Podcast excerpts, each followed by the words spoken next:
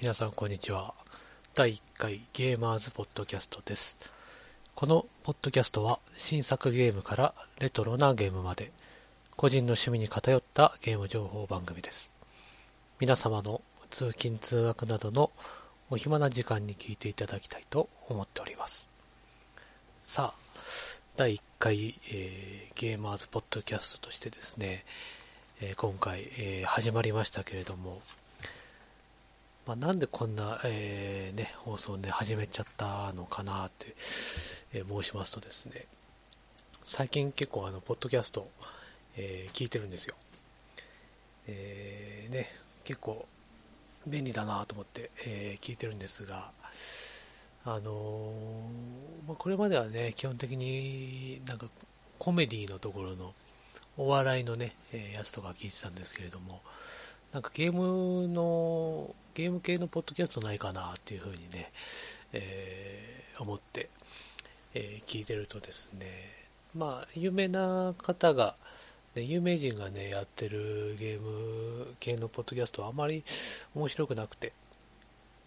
えー素人のね、あの方がね、えーやってるやつ聞かせていただいたんですけれども、これが、あの、結構面白くて、なんか、コアなところをやっててね、えーセガ好きの方とかね、いろいろいて、あ結構自分に近いなぁと思って、いろいろ聞いてたんですけど、まだまだあの、あの数が少ないなっていうふうにね、えー思いましてね、それだったらちょっと、ね、私もね、あの、一緒に、えーポッドキャストね、配信やってみようかなと思ってね、えー今回、初めてね、えー放送するっていうことになったんですけれども、まあ、なんせ、えー YouTube とかね、えーニコニコ動画とかにも、えー投稿とかしたことないんでね、いろいろとお聞き苦しいところがあるかなと思いますが、温かい、え目でね、え見ていただけたらなというふうに思っています。ではですね、第1回、えーゲーマーズポッドキャスト始まりです。は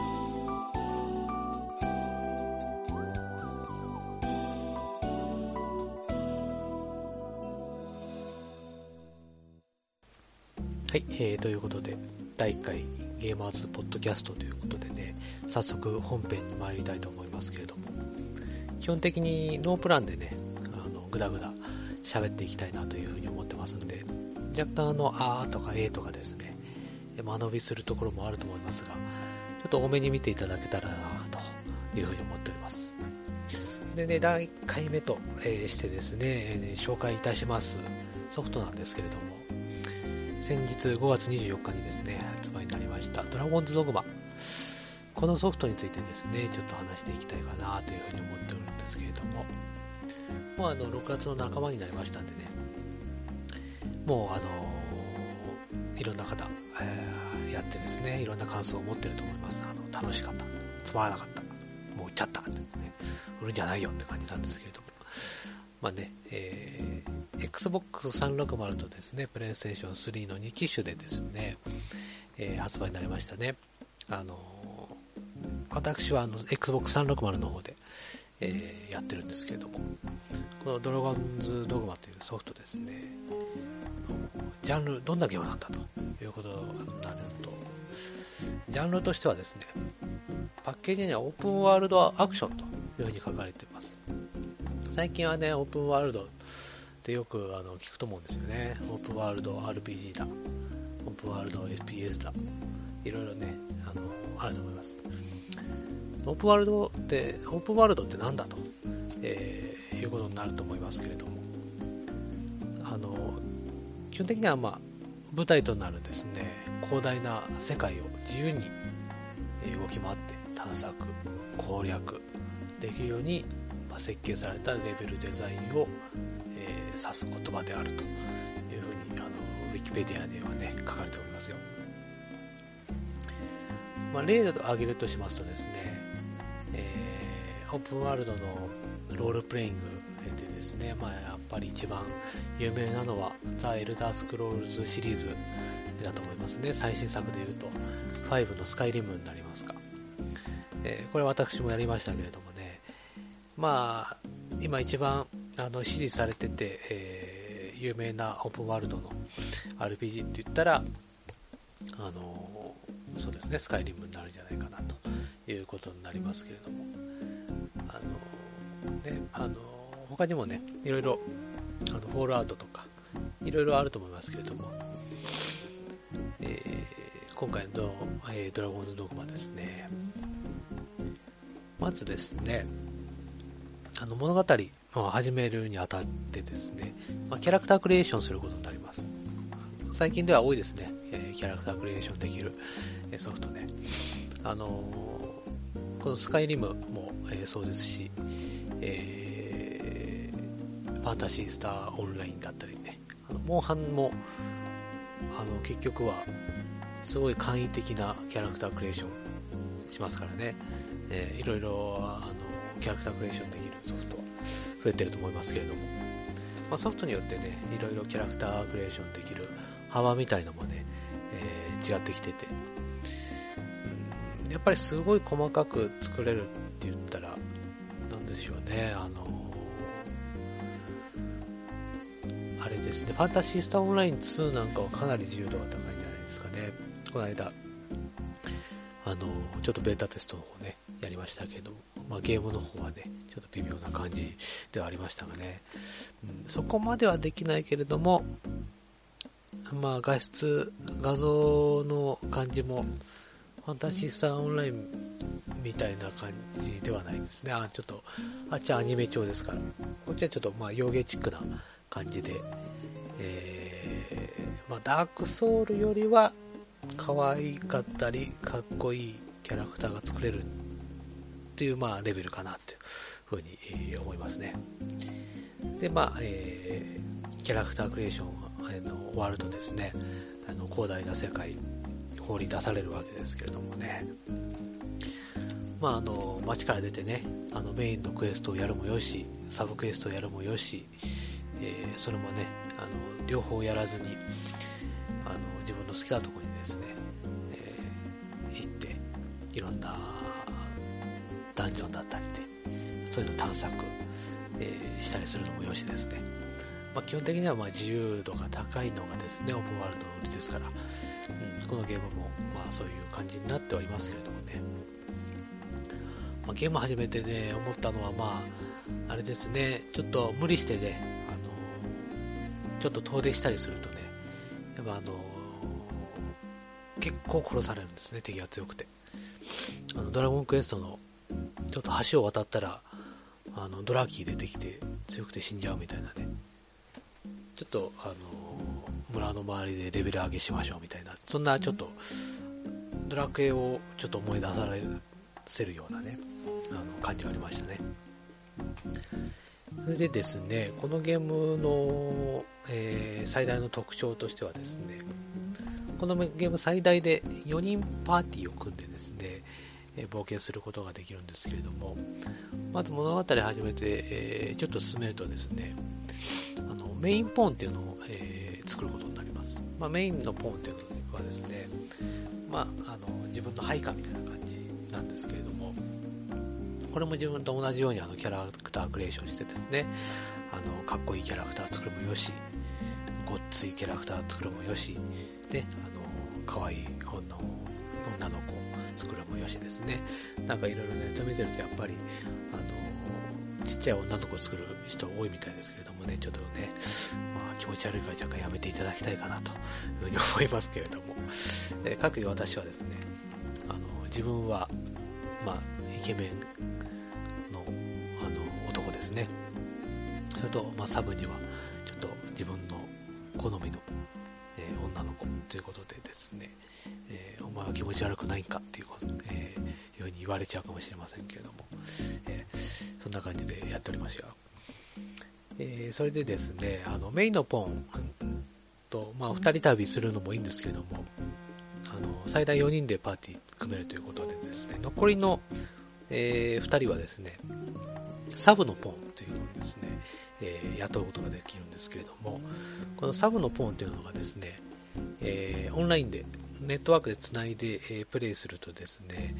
え、全世界でね、プレイしている方のメインのポーンっていうのをですね、借りることができるんですね。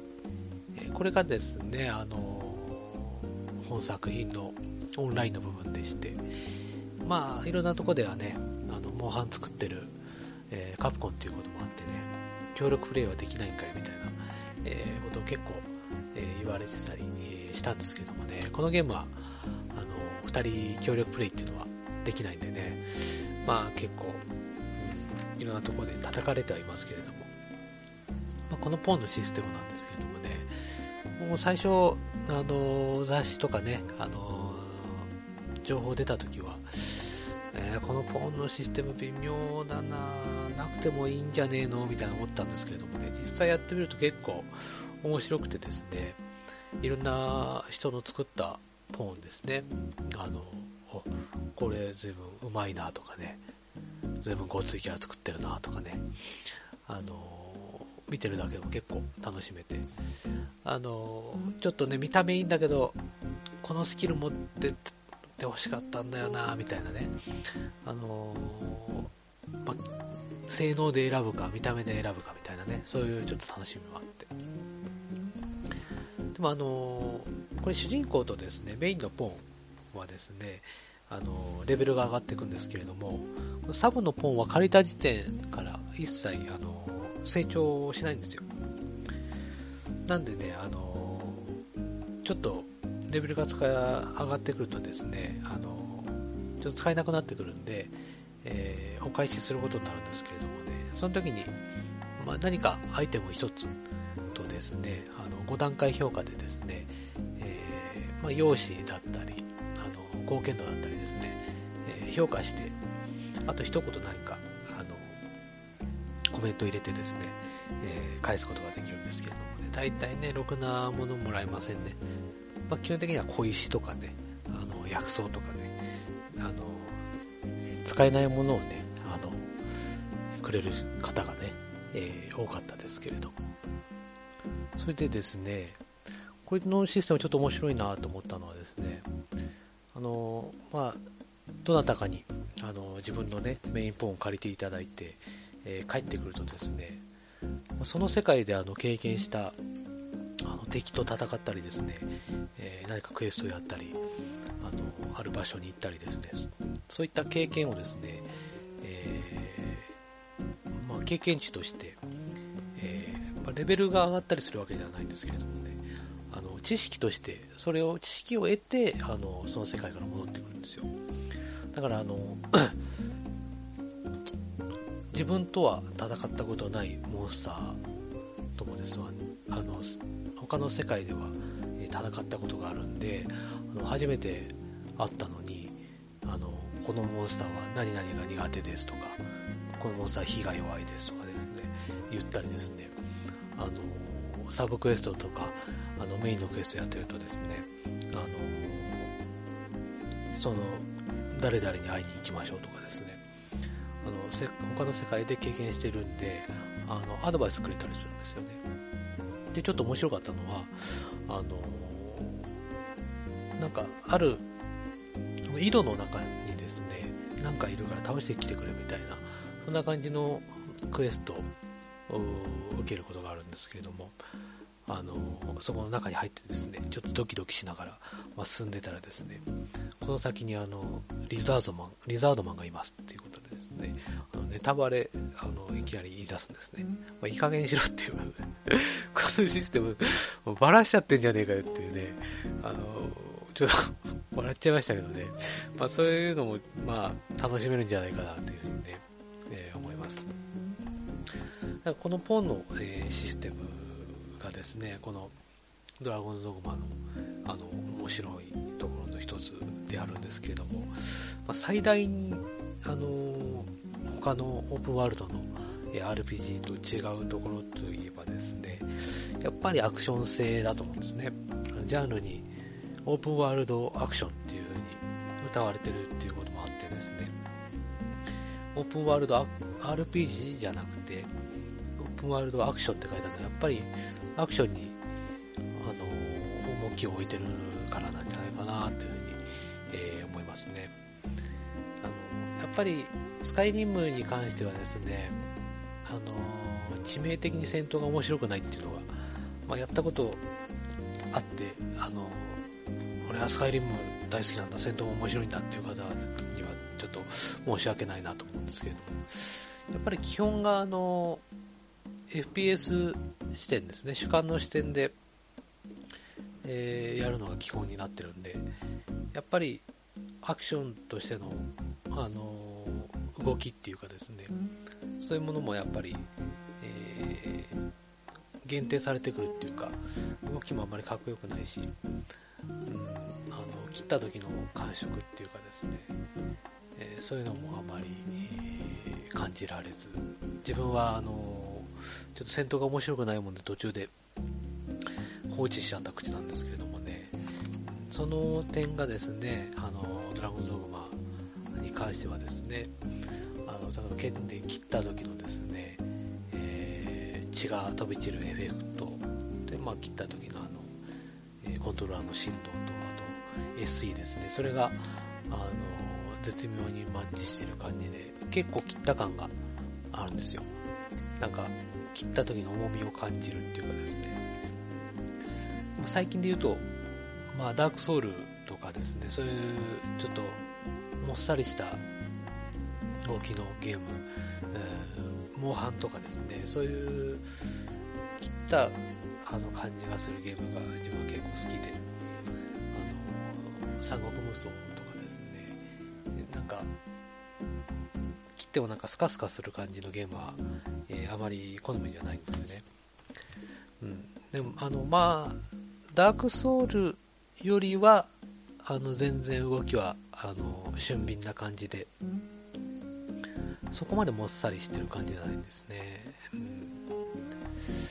でも、まあ、三国無双とかよりは、あの、動きは遅いですね。ちょうどいい感じだと思います。アクション性に関しても、あの、まあ、ダークソウル、まあ、そうですね、まあ、難しさとか、その、重量感とか、その辺ではちょっとダークソウルには勝てないですけれども、やってて結構気持ちいいし、爽快感ありますね。あの、巨大な、ね、ちょっと大型の、あのモンスターと、え戦ってる時にですね、あの、そのモンスターによじ登ったりして、あの、頭を切ったりですね、羽を切りつけたりですね、そういうことは結構売りにしていたと思うんですけれども、ちょっとよじ登るっていうのは面白いんですが、まあ、よじ登った後のアクションに関してはですね、切るだけなんで、うん、思ったよりよじ登るのは面白くないなっていう感想がありますね。なんか、モンハン4なんかは、あの、今度、え、3DS ですか、で、出る予定ありますけれども、あの、なんか、モンスターに登って切ったりできるみたいですけれどもね、えー、これと同じようなシステムだったら、あの、ぜひね、つけないでいただきたいと 思いますね。このちょっと4時の村アクションはもうちょっとね、あの、面白くしてほしかったなっていうふうに、えー、思いますね。でも、あの攻撃の、あの選択肢の一つとしてはですね、うん、面白いかなっていうふうに思います。まあ、あのモンスターに関しては、まあ、オープンワールドのゲームっていうのは大体モンスターの数っていうのは少なめに設定されてると思うんですけども、まあ、ドラゴンズドグマの方もですね、モンスターは若干少なめですけれども、あのそのモンスターの動きとかですね、ちょっと特性とかは、うん、他のゲームに比べると結構あるんじゃないかなっていうね、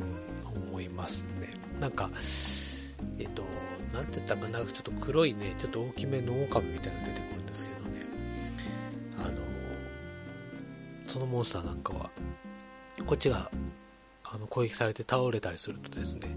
あのその自分を加えてですねあの引きずりながらどっかに連れてって食い始めるみたいなそんなあの攻撃方法とかですね、やられた時ちょっと焦りましたけどもね、うん、結構ね、あの動きは面白いですね。ゴブリンなんかの動きなんか本当に、うん、面白いですよ。なんか本当に生きてる感じがしてですね。一番ゴブリンに力入れてるかもしれないですね。他のなんかドラゴンとか、あの、キメラとかですね、いろいろ出てきますけれどもね。このキメラっていうのは、あの、ライオンと、あの、ヤギと、あの、尻尾がヘビっていうですね、合体したモンスターですけれども、こういうのも、あの、尻尾を攻撃して尻尾を切って、あの、魔法を使ってくるヤギの頭を壊し、あの、攻撃して、ヤギを、あの、黙らせてから、本体のライオンを攻撃するみたいなですね、そういうの、戦闘の組み立て方とかですね、そういうものやってて、ただ攻撃するっていう感じじゃなくてですね、ちょっと考えながら、あの、やったりするんですね。アクション性に関してはやっぱり、カフコやるなっていう感じはありますね。あとですね、あの、何回もこのスカイリムを、え、引き合いに出して申し訳ないなというふうに思うんですけれども、やっぱり似てるゲームということですね、あの、各方面でもですね、あの言われてるんで、まあ、比較しやすいかなと思いますんで、いろいろと比較させていただきますけれども、えー、このドラゴンズドグマっていうソフトですね、あのジョブ、この職業ですね、えー、最初に選ぶことになるんですけれども、まずあの、まあ、戦士タイプのファイター、で、盗賊っぽい弓とかですね、ダガーを使うストライダー、あと、あの魔法使いの、えー、回復とか、え、攻撃魔法とかですね、使う明治。まずこの3種類から、え、選ぶことになりまして、その後にですね、あの上位色、えー、ウォーリアーですね、体験を持ったウォーリアー。で、あのストライダーよりでっかい弓を、えー、持ってるレンジャーとですね、攻撃魔法に特化したソーサラ。この3種類の上位色っていうのがありまして、でまたですね、え、混成上位色っていうのがあるんですよ。この明治とですね、えー、アーチャー、あの、ストライダーの合体させたようなマジックアーチャー。とですね、ファイターとストライダーを合体させたアサシ。ン、あと、ファイターと明治の合体させたミスティックナイト。だから、えー、と全部であの9種類も、えー、ジョブがあるんですよね。でこの職業によって覚えられるスキルとかですね、えー、技とかですね、えー、分かれててですね、あのまあ、使える技、使えない技、いろいろありますけれども、あのこういった成長要素がですね、非常に、うん、楽しかったですね。結構あの、あの他の、あのオープンワールドの RPG だと、やっぱり先ほど申し上げた通り、戦闘があまり面白くないっていうのがあって、あのレベルが上がっても、なんかスキルを覚えても、なんか強くなった感じがあんましないですよね。うん、だから、あのこのジョブのシステムでいろんな技を覚えて、あのただ単に力が上がったとかじゃなくて、やれるあの技とかですね、そういうのも増えてってですね、うん、あのソーサラーとか魔法使いとかだとですね、あのメテオフォールっていうですね、あの空から隕石を降らせる魔法があるんですけれども、これはちょっとね、一見の価値ありですよ。こういうロールプレイングではありえない、すごいなと思いましたね。あの空から隕石が降ってくる感じっていうんですかね。うん、だからこういった成長要素もですね、楽しみの一つでですね、あのまあ、やってて飽きさせない、まあ、その戦闘のアクションに関しては、やっぱりあの一つは頭一個出てるなっていうね、え、印象を持ちましたね。それでですね、まあ、あのこれまでいろいろとドラゴンズドグマベタ褒めしてきましたけれども、うん、ダメだなっていう面もですね、え、かなりいっぱいありますね。まあ、いろんなところで結構叩かれてはいるんですけれどもね、まあ、海外とかではかなりの評価が低かったりですね、うん、あると思いますけれども、まずですね、まあ、ジャンルとしてオープンワールドっていうふうに歌ってますけれども、うん、あのスカイリムと比べるとですね、圧倒的に狭いですね。狭くて、えー、村とか町とかですね、そういうのは非常に少ないです。えー、最初の村とですね、領土っていう拠点となる、え場所があるんですけれども、基本的にその2箇所しかないですね。えー、ダンジョンというダンジョンもですね、えー、白紙って少ないですね。だから、あのー、まあ、戦闘に特化したっていういうのがちょっと言い訳になっちゃいますけれども、まあ、あのー、戦闘を取るか、まあ、スカイリムのような、まあ、探索とか、えー、そういったもの、世界観とかですね、そういったものを重視する人には、もしかしたら、うん、戦闘だけ面白いだけじゃダメっていう方には、ちょっと向かないかもしれないですけれどもね、まあ、どちらに重きを置くかっていうのところがありますね。えー、あとですね、まあ、あの世界が狭いとはいえですね、あのやっぱり徒歩で移動するとですね、あの乗り物が一切ないんで、ぱり広いんですよ。結構サブクエストでもですね、くだらないあの護衛のクエストっていうのが大量にあってですね、あのそこまで送っていったはいいけど、またそこから徒歩で帰ってくるっていうのはかなり苦行なんでですね、もしこれからあの興味を持ってですね、あのプレイするぞっていう方いましたらですね、あの面白くなくなるんで、ぜひその護衛のクエストはですね、ちょうどいいところであのスルーするのがおすすめですね。その2周目であの強くてニューゲームみたいな感じのことができるんで、どうしてもやりたかったらちょっとそう強くなってからだと、えー、結構すぐですね、あの結構簡単にできるようになるんで、それはスルーして、えー、やるのがおすすめですね。えー、各位私もですね、基本的にサブクエストを、やれるサブクエストを全部クリアしてからメインのクエストをやるみたいな、え性格なんで、それをやってたらだんだんだんだんちょっと飽きてきちゃって、あの、あこれはもう、護衛のクエストをスルーした方がいいなってことですね、やったら正解でしたね。うん、全部サブクエストやる必要はないと思いますね。本当に、まあ、悪いところの一つとしてですね、基本的にまあ、オープンワールドの RPG って言ったら大体多いんですけれども、サブクエストが非常につまらないっていう えー、ところはありますね。はっきり言って、メインのクエストも面白くないんですけどね。まあ、あんまりロールプレイングにって言ったら、ロールプレイングって言ったら、あの、ね、あの、シナリオが面白くないとダメっていう人も結構いると思いますけどね。シナリオは拍手って期待しない方がいいかなというふうに思いますね。あとあのダウンロードコンテンツはですね、拍手本当にやる気ないですね。ま、買う、買わない方がいいと思いますね。なんか、メダルを集めるだけみたいなクエストな、なんかもう4つぐらい配信されてるみたいでね、もういい加減しろよっていう感じはありますね。あとね、このね、悪いところの一つとしてね、あの、オープンワールドの RPG って言ったら、最近はこのファストトラベルって言って、あの、行ったところにはすぐ、えー、ワープできるっていうシステムは大体入ってると思うんですけれども、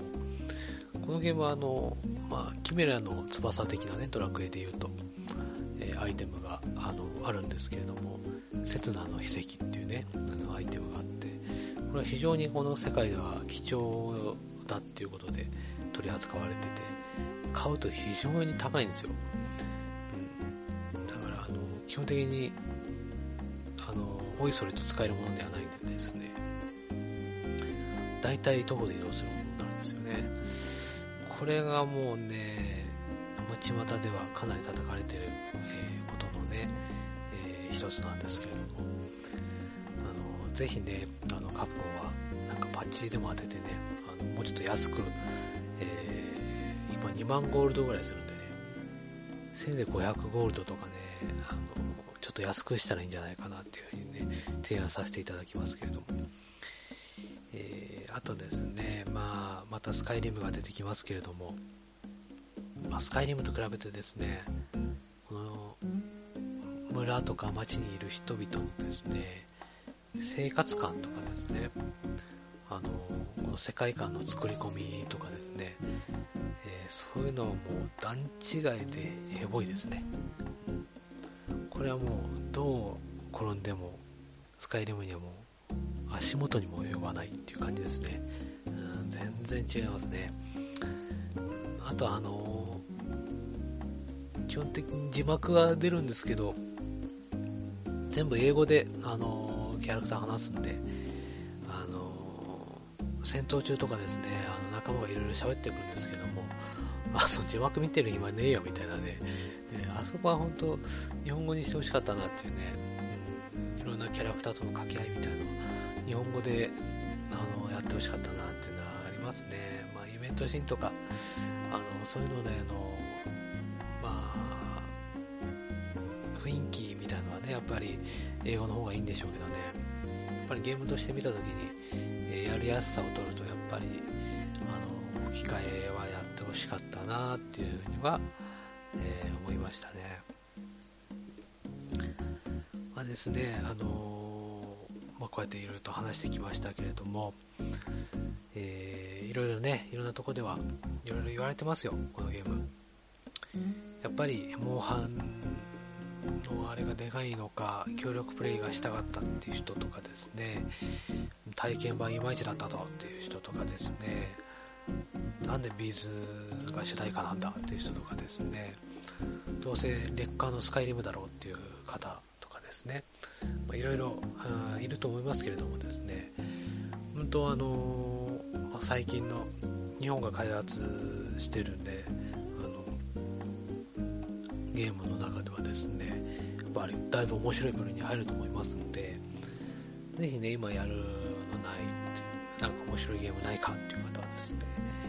ぜひね、あの、プレイしていただきたい。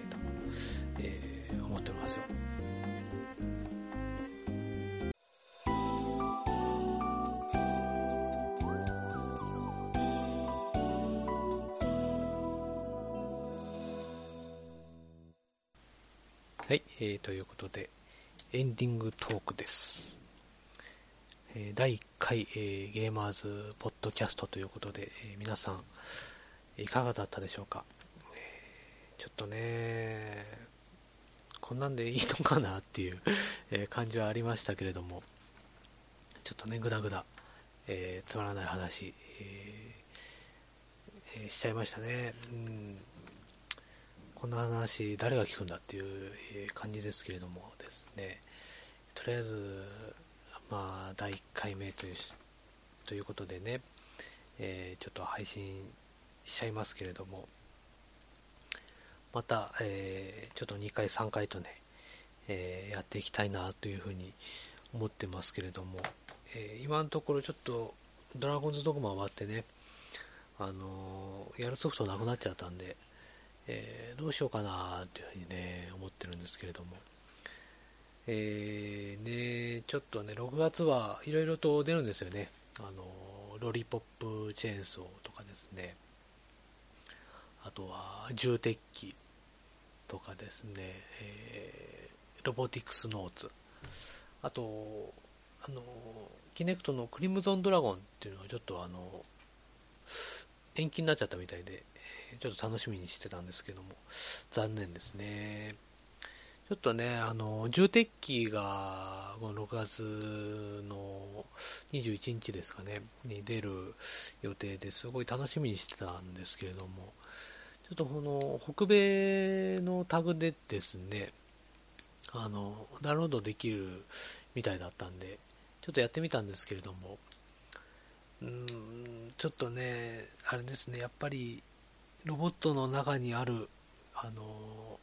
いろんなパーツをですね、えー、キネクトで、あの、触るっていうのはですね、非常に、えー、楽しそうだなと思ったんですけれどもね、あそこまでちょっと誤動作を起こしちゃうとですね、ゲームにならないなっていう感じなんで、ちょっとスルーしようかなっていう感じではあります。あとですね、えー、ロボティクスノーツ。これはあの、あれですね、えー、シュタインズゲートを作ってたところがですね、えーえー、開発している、えー、アドベンチャーゲームなんですけれども、これですね、あの僕はシュタインズゲート、えー、やりまして、アニメも見まして、非常に、えー、大好きな、えー、ソフトなんですけれども、えー、このね、あの、シリーズ、シリーズっていうかまあ、あの、同じメーカーが、えー、作るゲームということでですね、ちょっと楽しみに、していて、ただその、シュタインズゲート面白かったんですけども、あの、カオスヘッドノアっていうゲームも、えー、この、えー、会社が作ってて、それもやったんですけど、そっちはちょっといまいちだったんですよね。だから、どうなんだろうなっていうふうには思ってるんですけれども、ちょっと先日、あのね、体験版配信されてたんで、えー、やってみたらですね、かなり長いことできて、あの、これも、ほんと一章、第1話みたいな、一章っていうのかな、あの、丸々プレイできる感じで、うん、プレイ時間で言うと、だいぶ、5時間、5、6時間か？結構長い時間できたんですけれども、最初のうちはね、あの、微妙、ちょっと退屈だななんて思って、とりあえず最後までやってみようかなというふうに思ってね、やってたら、だんだんだんだん面白くなってきてですね、あ、なるほど、ここまでやんないと面白くならないんだなっていうふうに、だからここまでやらせてくれるのかっていうね、え感じだったんですけども、あれは、あそこまでやらせて正解だったと思いますね。途中で本当に序盤で終わらせたらみんな買うのやめちゃいますね。ちょっとね、1話全部やったところ、結構ね、面白い感じなんでね、あのー、ちょっと買っちゃおうかなって今はちょっと迷ってるとこですね。なんか、あのー、沖縄の高校生が、あのー、巨大ロボットを作るっていうですね、お話らしいんですけどもね、最初その設定を聞いた時に面白くて 面白いのっていう感じだったんですけど、なんか見てみるとですね、うん、1話はなんか、あの、ロボワンっていうですね、ちょっとちっちゃいホビーロボットあの同士を戦わせる大会に出るっていうね、えー、話でね、結構面白いですよ。キャラクターもなんか、あんまりギャルゲーっぽくなくて、あの、あんまりこびてる感もない、いい、ちょうどいい感じのね、えー、シュタインズゲートとかも結構そうだったんですけども、絵もあんまり嫌いじゃないしですね、なんか、キャラクターが 3D で、あの表示されててですね、あの、1枚絵じゃないんですよね。あの背景にずっとあの 3D で、えー、あの表示されてて結構動いてですねあの画像も綺麗だしああ頑張ってんなって感じでこれはちょっとやってみちゃおうかなという感じですね。だから、まあ、第2回、えー、放送はまだちょっと何も考えてないですけれどもねもしまた、えー、聞いていただけるの方がいましたらですね、これに来れずに、えー、聞いていただきたいなと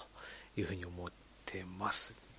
ではですね、まあ、第1回、えー、ゲーマーズポッドキャスト終了ということになります。ではまた、えー、聞いてください。バイバイ。